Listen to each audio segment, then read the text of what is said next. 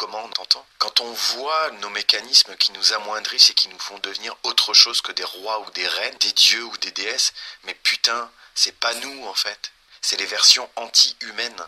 C'est les versions qui nous tirent vers le bas en fait. Le mendiant, c'est pas un roi, c'est pas une reine. Le mendiant, c'est un putain de rôle en fait qui nous fait croire qu'on doit se plier en quatre.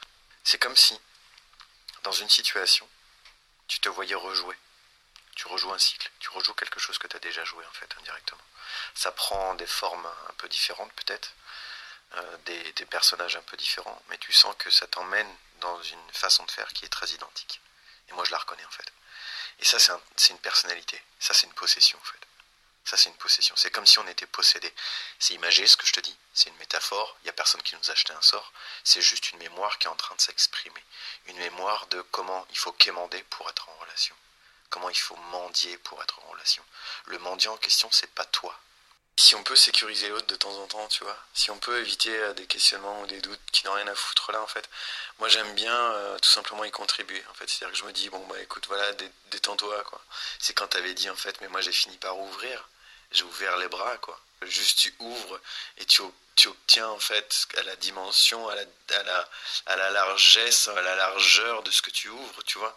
Et j'avais trouvé ça très beau en fait quand tu l'avais dit. Et euh, mais je sais, je comprends en fait depuis peu que un, j'ai jamais aimé en fait comme ça. C'est-à-dire que euh, moi généralement quand il y avait ce type d'expérience là, il n'y avait pas du tout d'implication pour le coup, voire pas du tout de sentiment et c'était mécanique, et c'était chiant, c'est la chienlit des fois. D'où le fait de placer sa liberté à l'extérieur. Et ça c'est un piège en fait, je sais de quoi il en retourne. Je sais de quoi il en retourne. Je sais que c'est pas par là que ça se passe. Je sais que la liberté se passe à l'intérieur.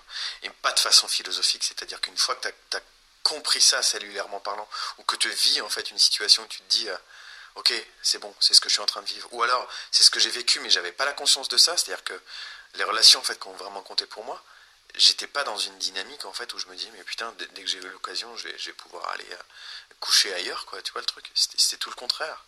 C'est tout le contraire. Et du coup, en fait, c'est comme, c'est comment je me vois déjà inscrit là-dedans. Et quand les fois, les rares fois où ça m'est arrivé, en fait, d'avoir été infidèle, tu vois, c'est que j'aimais plus, en fait, c'est que la relation devait s'arrêter plutôt que de continuer bon an mal an. Et effectivement, en fait, tu vois, ça, ça fait écho là encore. Ouais, tu vois, on n'a pas fini de se faire écho. Écho, écho. Euh, quand tu sais ça de l'autre, quand tu sais ça de l'autre, qu'est-ce que tu fais? Tu, t'insistes sur le mouvement en fait de mise en, de mise en doute et tout ça? Ou tu. Alors c'est pas bien d'avoir l'idée de réparer ou, quoi, ou tu penses en fait, mais au passage, au passage où tu dis mais putain ça sert à quoi de, de maintenir le doute ou maintenir rien, rien. C'est bon d'être rassuré en fait, c'est bon de rassurer. Pas de le faire à l'extrême pour pas endormir l'autre quoi, tu vois. Mais de temps en temps en fait, tu vois. Si tu sens que l'autre il est, instable sur certains aspects, ce serait quoi? Ce serait parce qu'il faudrait pas faire ça. Ce serait pas bien pour le, pour lui ou pour elle quoi. Putain, mais c'est ça aussi c'est une posture. Ça aussi c'est une posture de merde.